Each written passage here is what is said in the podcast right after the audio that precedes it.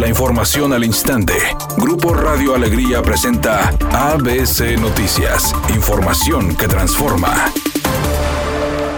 Alfonso Robledo, candidato del PAN a la alcaldía de Guadalupe, acudió este miércoles a la Comisión Municipal Electoral para defender su punto de vista y reiterar que sí existen irregularidades en las votaciones. Mencionó que las irregularidades son alrededor de 250 votos que no han sido contados y que tras el proceso de cómputo se aclararían. Sobre la finalidad de su visita al módulo, dijo que es para externar lo que ocurre realmente.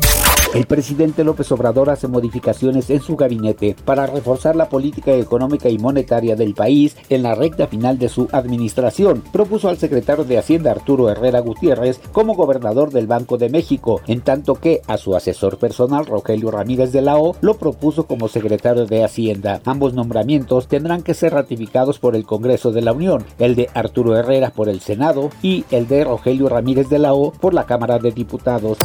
Editorial ABC con Eduardo Garza. Samuel ya prepara su gabinete. El actual tesorero estatal Carlos Garza va a repetir en el cargo. Aldo Fassi repite también en seguridad. En la general de gobierno, Hernán Villarreal, quien se desempeñó como coordinador general de la campaña a la gubernatura. En fin, ya son por lo menos 12 cargos designados para el futuro gabinete estatal. Se empiezan a mover las piezas para saber quiénes administrarán al estado de Nuevo León.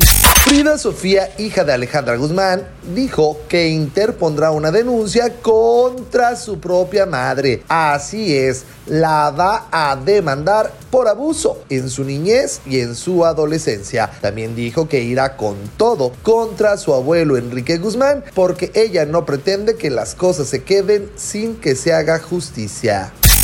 Se reporta un percance automovilístico en la calle José María Arteaga entre Platón Sánchez y Luis Carvajal y de la Cueva en Monterrey. Tráfico pesado en la avenida Morones Prieto desde la avenida Revolución hasta la avenida Corregidor en Monterrey. Nos llega el reporte de un semáforo apagado en general Pablo González Garza y Oscar F. Castillón en la colonia Chepevera, también en el municipio de Monterrey. Atento a las siguientes recomendaciones, maneje con precaución y evite utilizar el teléfono celular al volante.